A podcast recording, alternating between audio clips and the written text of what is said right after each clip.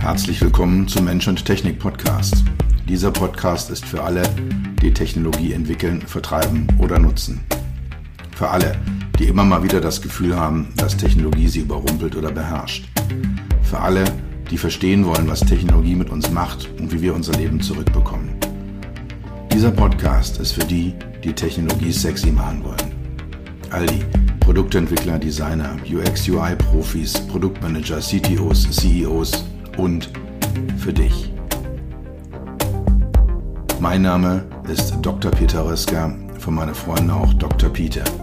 Ich bin dein Gastgeber und freue mich, dass du dabei bist.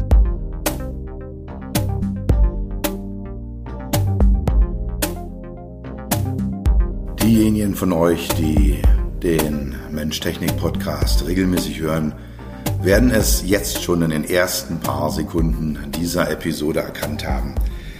Die Tonqualität ist nicht die gewohnte. Ich kann und äh, werde das erklären, woran das liegt. Bis dato habe ich alle meine Podcast-Folgen in meinem Büro, in meinem Office in Böblingen aufgenommen. Das ist ein Raum in meiner Wohnung, den ich halt als Büro nutze. Dort habe ich ein sehr, sehr schönes Mikrofon stehen, ein sehr edles Podcast-Mikrofon stehen. Das habe ich mir zu Beginn meiner Podcasterei empfehlen lassen von einem professionellen Podcaster, der sagte, nimm dieses und jenes, bestes Preis-Leistungs-Verhältnis. Und das ist sehr, sehr gut und ich liebe es. Ich arbeite sehr, sehr gerne damit, habe mir da noch einen Popschutz dazu gekauft, um die Tonqualität nochmal zu verbessern.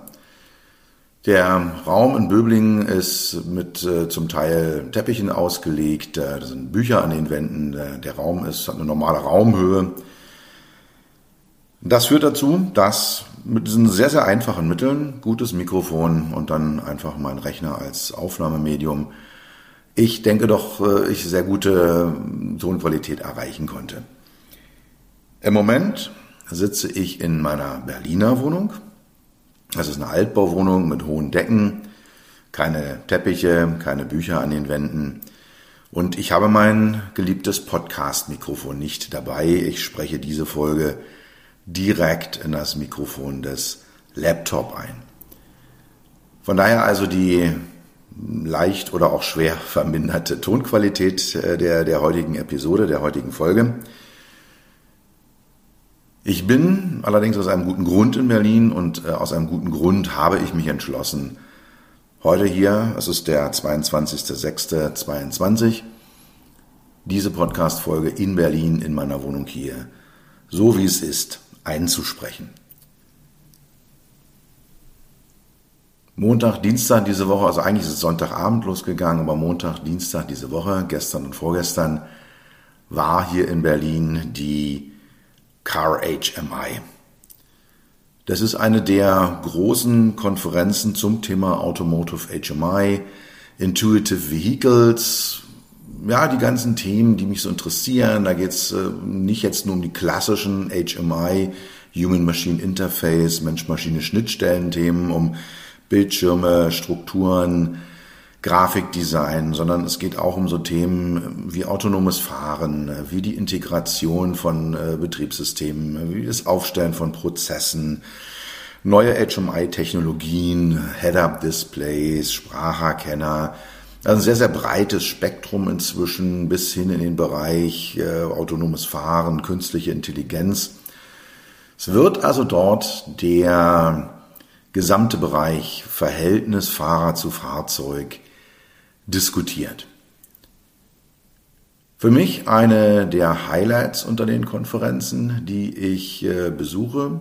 Es gibt außer der WeConnect-Veranstaltung noch eine weitere hier in Deutschland, die äh, auf einem ähnlichen, wenn nicht sogar etwas höheren Niveau nochmal liegt. Aber die WeConnect ist definitiv die größte, die es in diesem Zusammenhang gibt. Es ist die elfte Ausgabe gewesen dieses Jahr hier in Europa. Es gibt auch eine US-amerikanische Version, die meistens im Großraum Detroit stattfindet und seit einiger Zeit auch eine Online-Ausgabe. In dieser Online-Ausgabe war ich dieses Jahr Moderator durfte ich diese, ja, diesen relativ kurzen halben Tag moderieren mit einer Handvoll Referenten. Sehr spannende Sache. Sehr schön mal so für zwischendurch als Häppchen. Aber die guten, schönen Events sind die großen, die dann auch live stattfinden. Es ist jetzt, ja, wie gesagt, so die sechste oder siebte Car HMI, die ich besucht habe. Insgesamt, also die amerikanische und die europäische Variante, vielleicht sind es auch ein paar mehr inzwischen. Hab da auch eine Reihe von, von äh, Conference-Producern schon erlebt. Alles sehr, sehr, sehr professionelle, fokussierte Menschen, die ihr Wissen und ihre Expertise einbringen, um den Referenten und den Teilnehmern ein möglichst hochwertiges Erlebnis zu bieten. Es waren dieses Jahr 200 Teilnehmer vor Ort, ungefähr nochmal die gleiche Zahl online. Es war nicht so richtig rauszukriegen, wie viele es exakt waren. Aber gehen wir mal so von 200 vor Ort und 200 online aus.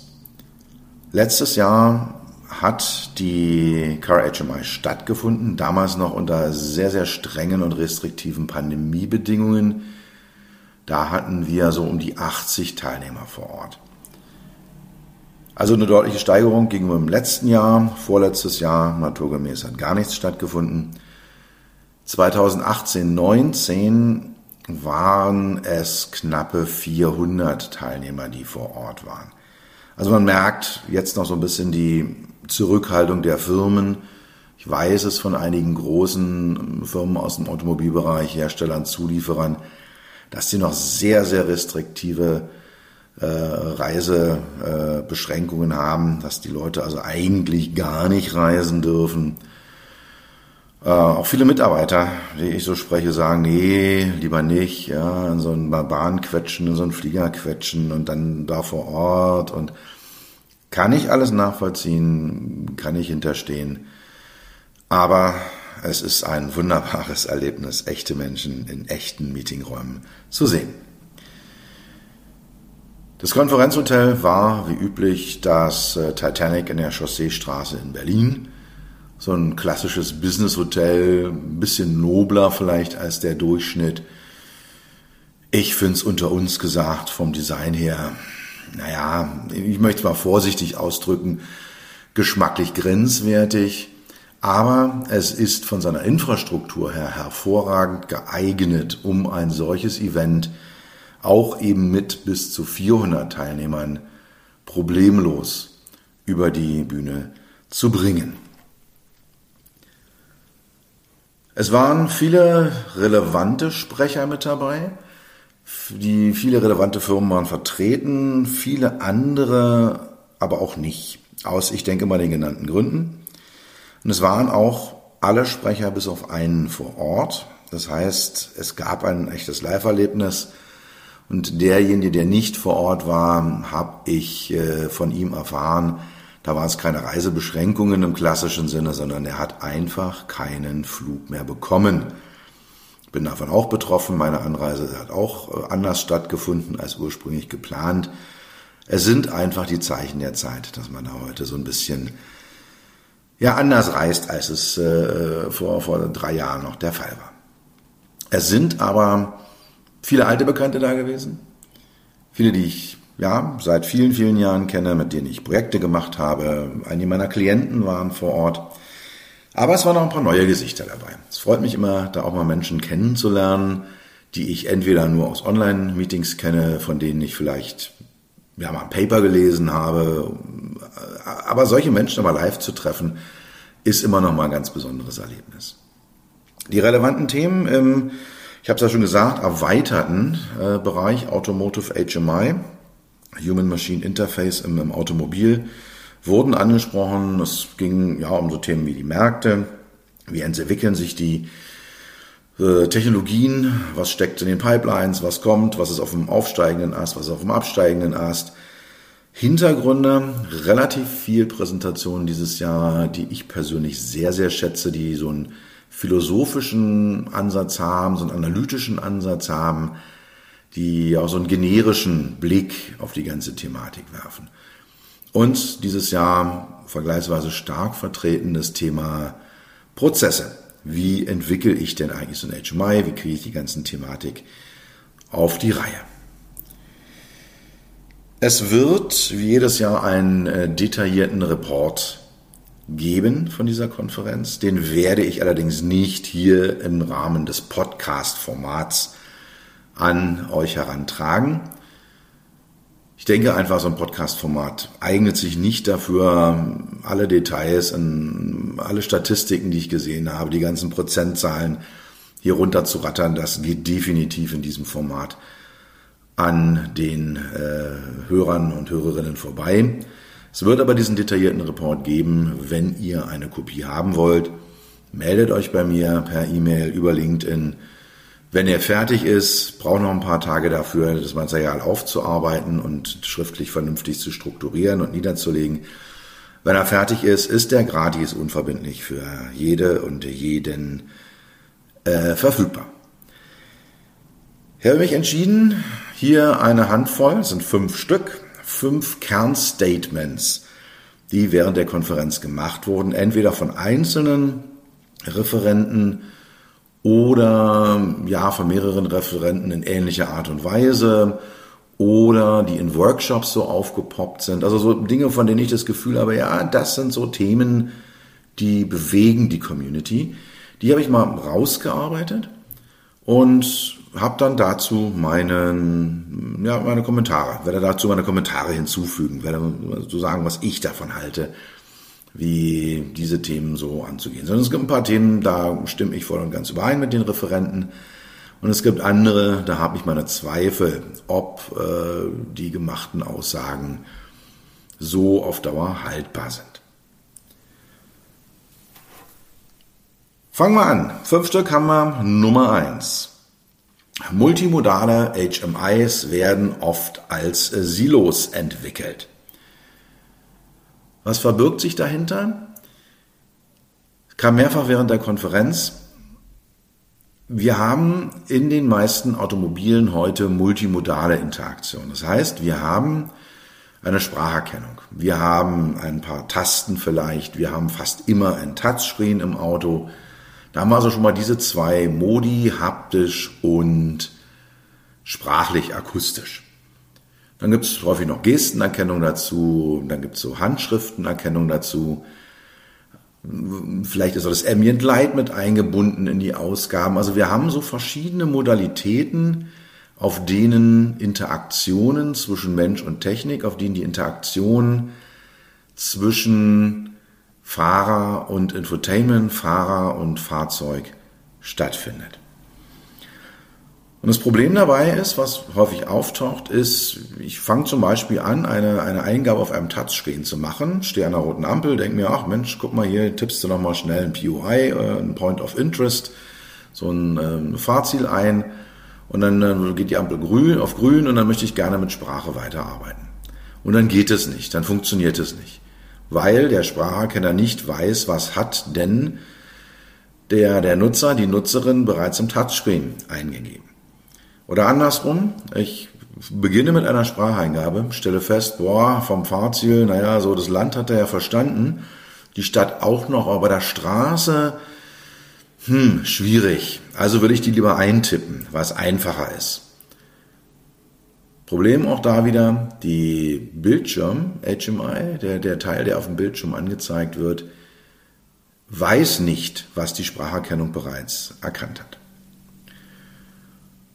Und das stimmt so. Das ist in vielen Zusammenhängen so. Das ist verschiedene Teile, die wenig äh, oder gar nichts miteinander zu tun haben.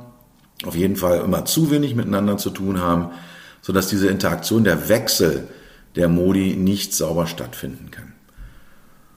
Und dann kommt dazu, dass die Spracheingaben häufig einer anderen Logik folgen. Zum Beispiel habe ich für die Spracheingaben eines Fahrziels so eine Art One-Shot dass ich also sagen kann, fahre mich zum, in Berlin zum Brandenburger Tor. In der Eingabe über, das, über den Bildschirm, da müsste ich dann vielleicht erst Land auswählen, dann gebe ich eine Stadt ein und dann äh, müsste ich das Brandenburger Tor eintippen oder aus einer Liste von Sehenswürdigkeiten auswählen. Also eine ganz andere Logik, die dahinter steckt. Und dann, äh, das ist auch ein sehr, sehr schlimmer Fall, der immer mal wieder auftaucht, ist, äh, dass die Spracherkennung ein anderes Vokabular nutzt als die haptischen Eingaben. Also da steht zum Beispiel Navigationsziel als ähm, äh, auf einem Bildschirm und ich muss aber Fahrziel sagen, wenn ich per Sprache eingebe. Das ist jetzt ein Worst Case, habe ich schon länger nicht mehr konkret selber erlebt, war aber bis vor sechs, sieben, acht Jahren äh, in einem oder anderen Kontext dafür. Aber ich denke mal, ihr habt kapiert, was diese, das Thema der Silos entwickelt ist, dass sie in Silos entwickelt werden und häufig erst sehr, sehr spät zusammengeführt werden. Lösung dafür ist es, eine holistische HMI-Entwicklung durchzuführen. Das heißt also von den frühen Analysephasen, wer macht was wie im Auto, wer ist mein Zielpublikum, was will diese Person erreichen, was sind Ziele, Wünsche, Träume, was sind Fähigkeiten. Damit fangen wir an, so eine Entwicklung. Ähm, dann geht es in die Analysephase rein, was habe ich für Technologien zur Verfügung, wie viel Geld soll das Ganze am Ende kosten, welche Prozesse möchte ich ansetzen? Und dann geht es in die Konzeptphase rein, wie ich das mache dass ich halt zum Beispiel eben parallel das Vokabular der Spracheingabe und das Vokabular der Bildschirmanzeigen entwickle. Das wäre ein Ansatz, wie man das ein Stück weit vermeiden kann. Es gibt da nicht den einen Schalter, den man umlegt und sagt, so machen wir es und dann wird das alles super funktionieren. Es ist innerhalb der Entwicklerteams in den einzelnen Bereichen eine erhöhte Kommunikation notwendig. Es ist eine, es ist notwendig, dass man viel miteinander redet, sich abstimmt und das sind Sachen, die macht man nicht gerne. Viele HMI-Entwickler sitzen halt lieber da und malen Menübäume oder überlegen sich Prozesse und alles toll mit, mit super Ergebnissen. Aber jeder für sich und keiner so richtig im, im Team. Von daher, also Thema multimodale HMIs werden oft als Silos entwickelt. Erste Aussage, Lösung holistisch an die Sache herangehen, im Team an die Sache herangehen, gemeinsam die Lösungen finden. Zweites zentrales Statement. HMI und Funktionalitäten müssen in Elektrofahrzeugen an die spezifischen Use Cases angepasst werden. Elektrofahrzeuge sind keine Verbrennerfahrzeuge, Elektrofahrzeuge sind andere Autos. Und da muss man einfach mal schauen, was gibt es denn da für besondere Anforderungen. Und auf den ersten Blick sagt man, wieso ist ein Auto, ich will damit von A nach B fahren. Da brauche ich bestimmte Dinge, die will ich wissen und das ist für beides identisch. Fangen wir mal einen Schritt weiter vorne an. Wir sind heute, was Elektrofahrzeuge angeht, in einer ähnlichen Situation, wie wir vor gut 100 Jahren waren, als die Autos erfunden wurden. Was man damals gemacht hat, ähm, Kern, Kernelement äh, der Fahrzeuge Ende des 19. Jahrhunderts war der Verbrennungsmotor. Der ist entwickelt worden, äh, man hat es auch mit Dampfmaschinen probiert, äh, vorher schon, das hat nicht so funktioniert, weil die schwer sind, aber hat man dann so einen leichten Motor entwickelt hatte, dann hat man von einer traditionellen Kutsche, wie sie damals äh, auf den Straßen omnipräsent war, allgegenwärtig war, die Pferde weggenommen und hat stattdessen den Motor irgendwo draufgeschraubt und dann mit so einem Lederriemen halt die Räder dieser Kutsche angetrieben. Das heißt, man hatte also Kutschen, die über Jahrhunderte hinweg optimiert waren, um von Pferden gezogen werden, schlicht und ergreifend umgebaut in ja, Motorkutschen, in, ja, ein Motor da draufgeschraubt hat. Und, und, äh, und genau das Gleiche machen wir heute auch wieder, indem wir Fahrzeuge, die jetzt über 100 Jahre hinweg optimiert auf den Verbrennermotor, auf den gesamten Antriebsstrang, mit den Getrieben, mit den äh, Achswellen, die man da braucht, die Kraftübertragung, auch die Lenkung, alles angepasst auf den Verbrennungsmotor. Und da sind wir sehr, sehr gut geworden. Also Autos heutzutage sind sehr, sehr gute Produkte. Sie sehen nicht umsonst so aus, wie sie sehen. Sie sind sicher, sie haben ihre Knautschzonen. Sie sind inzwischen auch vergleichsweise äh, fußgängerfreundlich ausgelegt, äh, eben mit so, so Zonen, die bewusst implodieren, wenn, wenn äh, Unfälle passieren. Wir haben, sind sehr windschlüpfrig geworden, äh, um da eine Optimierung hinzubekommen, was den Kraftstoffverbrauch angeht. Und auch so die Verteilung im Auto. Was mache ich wohin? Wo sitzt das Getriebe? Welche Räder sind angetrieben? Auch da haben wir jetzt 100 Jahre Erfahrung hinter uns und es zeichnet sich ab, welche Lösungen da die, da die guten Lösungen sind. Und jetzt diesen elektrischen Antriebsstrang rauszureißen und zu ersetzen mit äh, einem Elektromotor, führt zwangsläufig zu suboptimalen Lösungen. Genau wie wir das eben auch mit den Pferden und dem Verbrennungsmotor damals hatten. So Themen wie zum Beispiel Nutzung des Innenraums. Also ein Elektroantriebs- und Antriebsstrang äh, auf elektrischer Basis braucht deutlich weniger Raum. Ich kann zum Beispiel auch Radnabenmotoren verwenden. Damit habe ich den gesamten Bereich Motor, Motorblock, der ist nicht mehr im Fahrzeug drinne. Der ist ganz weit nach außen gewandert und deutlich verkleinert. Auf der anderen Seite habe ich eine Batterie die äh, sehr viel schwerer ist als ein Tank voller Benzin. Ja, die sollte dann unten rein, tiefer Schwerpunkt, damit das Auto ordentlich fährt. Das äh, sind so Themen, wo man schon so erkennt, okay, da muss ich doch mein Gesamtkonzept ein Stück weit umdenken.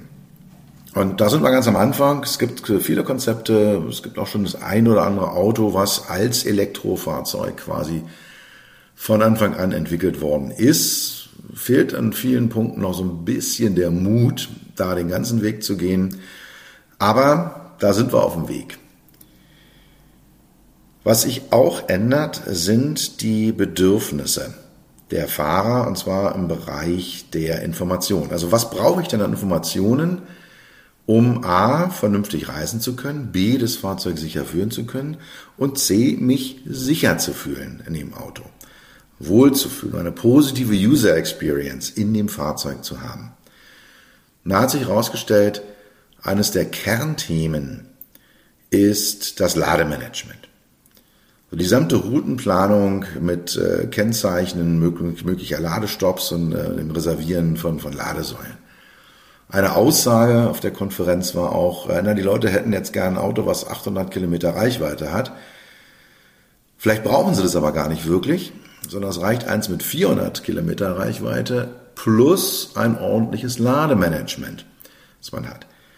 Und da geht es also darum, dass ich kontextabhängig, also zum Beispiel vom Verkehr, vom Wetter, von meinem Fahrstil, vom Profil der Fahrstrecke, geht es ständig rauf und runter oder ist es sehr, sehr eben, dass ich mir da vorab raussuchen kann, wann werde ich wie lange an welcher Ladesäule stehen, wo sind die überhaupt entlang meiner Route, vernünftig erreichbar und eventuell kann ich sie vielleicht ja sogar schon vorab reservieren.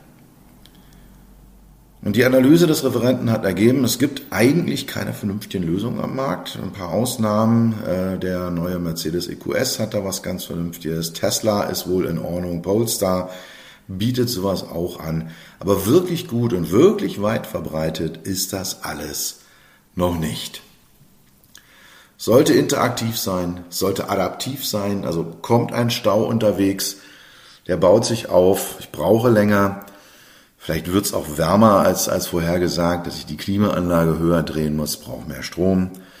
Dass ich dann so ein flexibles Lademanagement habe, dass ich also unterstützt werde vom Fahrzeug, dass mir das Fahrzeug sagt, okay, du möchtest jetzt von Stuttgart nach Berlin fahren, schaffen wir nicht mit einer Ladung, egal was wir machen, dann schlage ich dir vor, du machst an Ort A und an Ort B jeweils 15 Minuten Pause, um nachzuladen. Und dann kann man also bei den guten Systemen so Randbedingungen eingeben. Ähm, den Ladestand kennt das Auto, aber zum Beispiel zu welchem Ladestand möchte ich nachladen? Mit äh, welchem, welchem, welcher Batterieladung möchte ich in Berlin hier ankommen? Habe ich vielleicht jetzt auch nicht unbedingt eine Ladesäule vor der Tür? dass ich dann sagen kann, okay, mindestens 20 äh, Prozent soll noch drin sein. All das so Randdaten, die ich da eingebe. Ja, und wie gesagt, dann sollte mir das Fahrzeug in die Routennavigation diese Stops mit einarbeiten, in die Ankunftszeit mit einrechnen, die Ladezeiten. Im Idealfall auch noch die, die Ladesäulen reservieren. Und das Ganze halt, wenn es irgendwie geht, auch noch adaptiv, dynamisch und, und flexibel. Drittes Statement. Der Fahrerarbeitsplatz in kommerziell genutzten Fahrzeugen, also LKWs, Bussen und Lieferwagen, ist auch ein Arbeitsplatz und muss deswegen anders gestaltet sein als ein Arbeitsplatz in einem Pkw. Dem kann ich im großen Teil zustimmen. Die Nutzung eines äh, Vans oder eines LKWs, zum Beispiel eines Lieferfahrzeuges, ja, bringt andere Aufgaben mit sich als das Fahren eines, eines Pkw. Also im Pkw steige ich im Allgemeinen alleine ein und fahre mich selber mit vielleicht noch einem kleinen bisschen äh, Sachen, Dingen, Objekten, einer Tasche, was auch immer, von meinen Einkäufen von, von A nach B.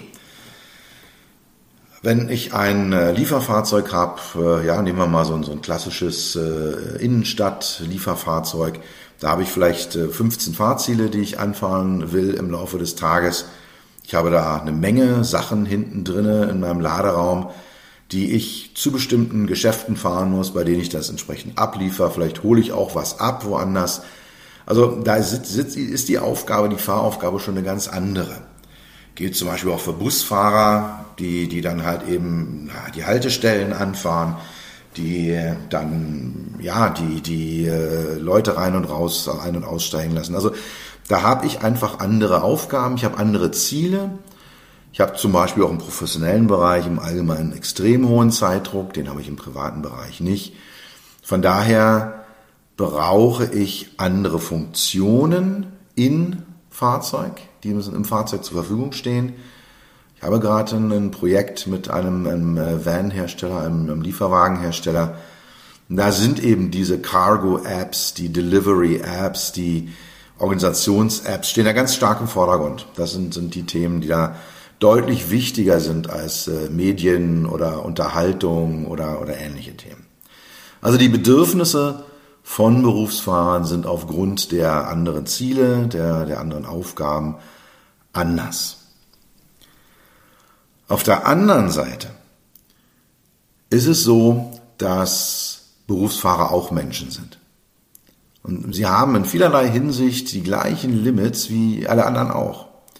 Also so eine Aussage, ja, das ist für Berufsfahrer, der kann sich da einarbeiten, der kann das lernen ist ja sein Beruf, der, der kann da auch ein bisschen investieren. Das ist natürlich Blödsinn. Ein Berufsfahrer, gerade, gerade die Berufsfahrer, die haben ein Anrecht darauf, dass ihnen die Technologie maximalen Nutzen bringt, dass sie ihn maximal unterstützt und nicht irgendwo im Weg rumsteht, äh, dass sie irgendwie schlampig gestaltet sind. Äh, ja, kommt auch noch dazu, sehr, sehr verführerisch, LKWs werden nicht in Showrooms verkauft, sondern an professionelle Flottenmanager. Klar, ist so, ist richtig. Aber deswegen zu sagen, boah, ja, machen wir halt eben, geben wir uns nicht so viel Mühe, es ist ja nicht so wichtig. Das halte ich eben für falsch. Also, Fahrerarbeitsplätze in kommerziell genutzten Fahrzeugen sind anders als die Fahrerarbeitsplätze in Privat-PKWs. Es geht aber um die Funktion, um die Aufgaben. Die Qualität des HMI, die Usability, die User Experience darf nicht, weil es sind ja Profis, die können ja lernen, schlechter sein als in PKWs. Und wie gesagt, es sind Menschen, also sie sind altersweitsichtig, also sie können Schriften kleiner als ein paar Pixel nicht mehr lesen. Also alles so Themen, die gelten dann für jeden Menschen. Vierte Aussage. Thema ganz, ganz heiß im Moment diskutiert. Android Auto, Apple CarPlay, die Rolle, die Firmen wie Google und wie Apple in den Autos der Zukunft spielen werden. Und das Gebiet ist hochgradig vermint. Ich habe da eine Einstellung, die nicht dem Mainstream entspricht. Aber bin ja der HMI-Punk, äh, kann, darf, soll und muss ja auch darüber reden, zu sagen, hey Leute, denkt nochmal drüber nach. Ich sehe das ganze Thema extrem skeptisch. Es gibt einen extrem starken User-Pull. Also die Nutzer am Fahrzeug, die Kunden, die fordern das. Ich will meine Apps haben. Ich will Spotify nutzen. Ich will im Auto WhatsApp haben. Und da sind Lösungen wie Android Auto und Apple CarPlay ein erstmal vernünftig gangbarer Kompromiss. Also zu sagen, ich kann Teile meines Smartphone-Inhalts auf dem Fahrzeugdisplay spiegeln, kann sie mit einem fahrzeuggerechten Interaktionselement, eben dem großen Touchscreen in der Mittelkonsole, einigermaßen nutzen und sind kastriert in der Funktion. Ich kann das jetzt nicht in Spotify mir da äh, eine neue äh, Playlist aus 137 verschiedenen Titeln zusammenbauen. Also da, es ist mal so ein, so ein, so ein, so ein, so ein Kompromiss, ja. Das Verführerische auch ist, wenn man eben diese Technologien aufs Armaturenbrett drauf lässt, dass man sofort Zugriff hat auf die rund zwei Milliarden Apps, die in den App Stores jeweils zur Verfügung stehen. 95 Prozent davon sind Schrott, das wissen wir alles, aber selbst die verbleibenden 5 Prozent sind ein unglaublich verführerisches Argument zu sagen, ja, wir wollen das ganze Thema haben im Fahrzeug. Problem, die ich dabei sehe. Also das erste Thema ist, die Automotive HMI-Leute haben sich intensiv Mühe gegeben und sind sehr erfolgreich darin, die Oberflächen, die Interaktionen zu optimieren auf den Anwendungsfall im Auto. Im Auto ist das Nutzen von Apps, von Medien, von Telefon, von Internet immer eine Zweitaufgabe, ein, ein Secondary Task, also etwas, was ich neben der eigentlichen Aufgabe, nämlich dem Fahren, dem sicheren Führen des Fahrzeugs nebenbei mache. Und wir haben äh, Automatisierung im Fahrzeug. Es gibt aber wirklich nur extremst eingeschränkte Anwendungen von dem sogenannten Level 3 Fahren, Level 3 Automatisierung. Auf den Level 0, 1 und 2 ist der Fahrer verpflichtet, immer die volle Kontrolle über den Fahrprozess zu haben. Das heißt also, das äh, Suchen in irgendeiner App nach irgendeiner Information muss so erfolgen, dass ich das Fahrzeug noch sicher führen kann. Was in den meisten Fällen dazu führt, dass es nicht passiert. Und wie gesagt, äh, die, die HMI-Designer der Automobilindustrie sind sehr, sehr gut darin, diese Oberflächen auf genau diese Anforderungen, das ist alles nur ein Secondary Task, eine Zweitaufgabe, zu, zu optimieren. Also das Thema Usability. Ein Handy, ein Tablet ist etwas, was ich alleine nutze, was meine Hauptaufgabe ist. da habe ich alle Möglichkeiten und dort sind diese HMIs optimiert. Die können das auch sehr, sehr gut und sehr, sehr verführerisch und sehr, sehr schön. Aber sie funktionieren so im Auto nicht. Der zweite Punkt, äh, den ich da anmerken möchte, wo ich ein Problem sehe, ist das Thema Branding. Die Fahrzeuge in Zukunft werden sich immer mehr ähneln. Also wenn wir heute sagen, wow, ich habe jetzt hier einen V8-Motor oder ich habe einen reinen Sechszylinder-Motor oder ich habe einen Vierzylinder-Boxer-Motor, das waren in der Vergangenheit und sind zum Teil bis heute echte Unterscheidungsmerkmale zwischen Fahrzeugen. In Zukunft, wenn wir überall Elektromotoren haben und die werden sich vielleicht in ihrer Charakteristik definitiv in ihrer Leistung unterscheiden voneinander, aber es wird eher marginal sein. Also der Nutzer, die Nutzerin werden in dem Fahrzeug nicht wirklich diese Unterschiede wahrnehmen. Sondern das Branding passiert über den Innenraum, über die Wahrnehmung des Fahrzeugs durch den Fahrer. Und als ich angefangen habe, Ende der 90er Jahre, mich mit dem Thema HMI im Automobil auseinanderzusetzen, da war das eine Aufgabe bei den Zulieferern. Ich erinnere mich dran, äh, bei Mercedes, äh, der erste äh, W2, dann das erste mit Navigation, erste Erstklasse der W220 von, von Ende der 90er Jahre. Da hatte der Zulieferer das gesamte System inklusive HMI gestaltet. Und in den darauffolgenden Jahren haben die Autohersteller festgestellt, ups, wir werden ja diese Bildschirme gar nicht mehr los ähm, im Auto. Und Innenraumgestaltung ist eine unserer Kernkompetenzen. Also ziehen wir die HMI-Themen alle zu uns rüber. In dem Zeitraum war ich beim Harman, einem Zulieferer für eben solche Infotainment-Systeme.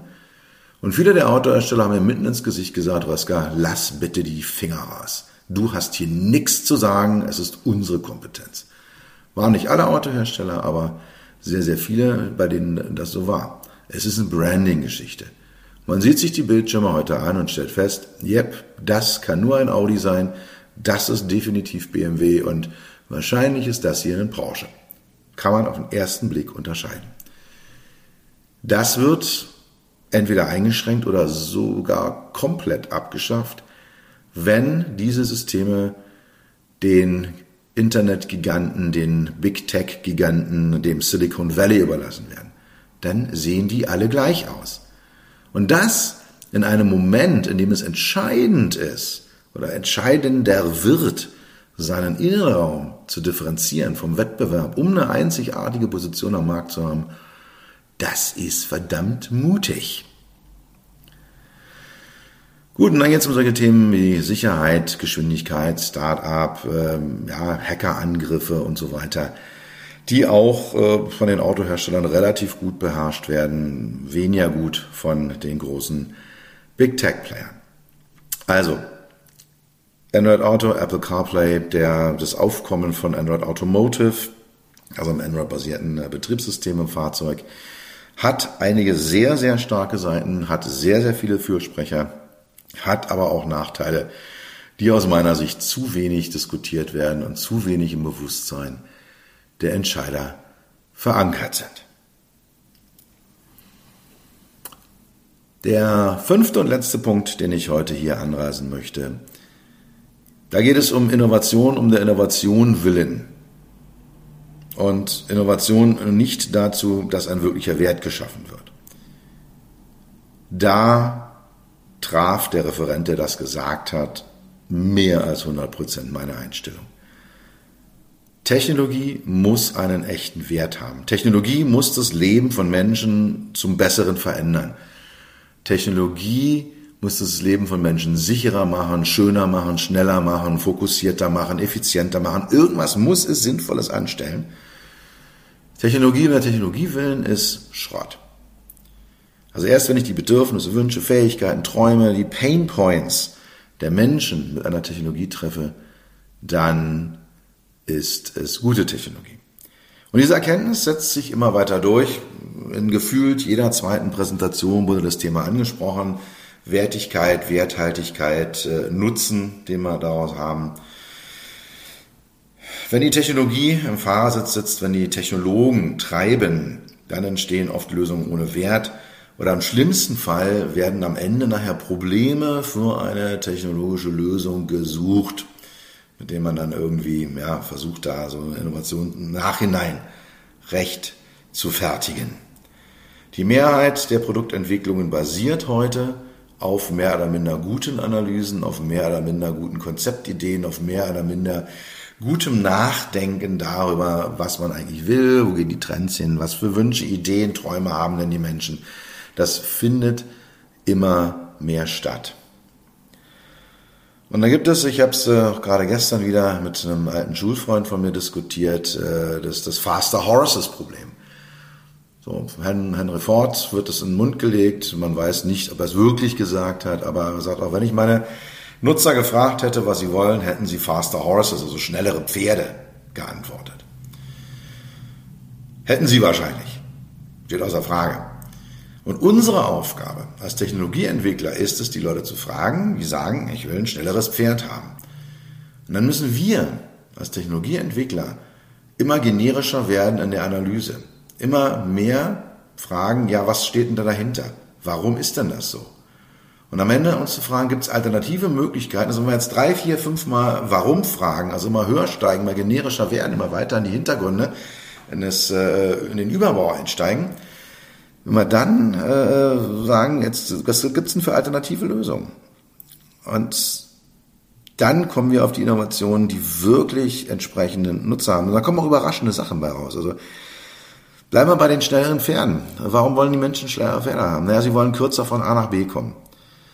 Ja, warum wollen sie kürzer von A nach B kommen? Naja, in einem Auto ist es nicht so richtig gemütlich und sie können nicht richtig was machen. Oder in so einer Kutsche, ja, hinter den Pferden. Und dann kann man sich fragen, okay, welche Möglichkeiten habe ich denn noch, Menschen von A nach B zu transportieren? Dass wir die Reisezeiten verkürzen. Man kann ich sagen, naja, ich nehme da einen Verbrennungsmotor. Und dann habe ich die Innovation, die Lösung und habe damit dann das getroffen, ohne dass ich jetzt da ins Blaue schießen muss. Oder wie eine, eine, eine der Referentinnen sagte, äh, sie hätte am Anfang ihrer Entwicklung in einem dunklen Raum gestanden und hätte quasi so zufällig in, in diesen dunklen Raum reingeschossen, äh, wie mit so einem Sonar und hat also die Fragen, Fragen genommen und hat in den Raum reingeschossen und hat dann gesagt, okay, äh, da ist was, da ist was, da ist was. Und hat auf die Art und Weise den Raum ausgeleuchtet oder analysiert, was es denn gibt. Ein sehr, sehr schönes Bild, finde ich, wie man sowas dann entsprechend auch machen kann. Anderes Beispiel, ich hatte es schon, schon äh, vorhin erwähnt, äh, Elektrofahrzeug mit 800 Kilometer Reichweite wird von vielen Leuten gefragt. Warum wollen die die Reichweite haben? Sie haben Angst, nicht am Ziel anzukommen, äh, unterwegs mit leerer Batterie hängen zu bleiben oder äh, sie befürchten, dass die Reisezeiten sehr, sehr lang werden, wenn sie an Ladesäulen warten müssen, bevor sie überhaupt drankommen und dann dauert der Ladevorgang viel, viel länger als ein Tankvorgang. Also das sind ja eigentlich Dinge, die dahinter stehen. Und dann kann ich gucken, kann ich diese Probleme vielleicht lösen, ohne dass ich jetzt da enorme Mengen an Batterien, äh, riesige Batterien in die, in die Elektrofahrzeuge einbaue. Also dann die Lösung, Ladevorgänge verkürzen, sichere Planung der Ladestopps, hatte ich beim letzten oder vorletzten Punkt schon entsprechend angesprochen. Soweit meine fünf Kernstatements zum äh, Thema, was war auf der Car, HMI 2022 los. Also multimodale HMIs werden oft als Silos entwickelt. HMI und Funktionalitäten müssen in Elektrofahrzeugen an die spezifischen Use Cases angepasst werden. Der Fahrerplatz in kommerziell genutzten Fahrzeugen ist auch ein Arbeitsplatz und das hat Konsequenzen. Die Diskussion um Android Auto, Apple CarPlay und welche Konsequenzen das hat und Innovation um der Innovation willen führt nicht zu Ergebnissen, die wirklich die Bedürfnisse der Nutzer treffen. Wie gesagt, der Report mit allen Details kommt in den nächsten Tagen. Wenn du ihn haben möchtest, melde dich bei mir. Und wenn dir der Podcast gefallen hat, empfehle ihn doch in deinem Netzwerk weiter. Je mehr Hörer ich habe, je mehr Leute ihn anklicken, desto höher werde ich gerankt in den entsprechenden Plattformen und desto wiederum mehr Leute können ihn hören, können sich hier Inspiration holen und können ihre HMIs besser gestalten. Das war's für heute. Ich bedanke mich dafür, dass du Zeit mit mir verbracht hast. Du hast etwas für dich getan, was dir keiner mehr nehmen kann. Für einen weiteren Austausch findest du mich auf LinkedIn und auf meinen Webseiten www.peter-rösker.com, Rösker mit OE und SS oder unter www.beyond-hmi.de. Bis zum nächsten Mal, pass auf dich auf und bleib gesund.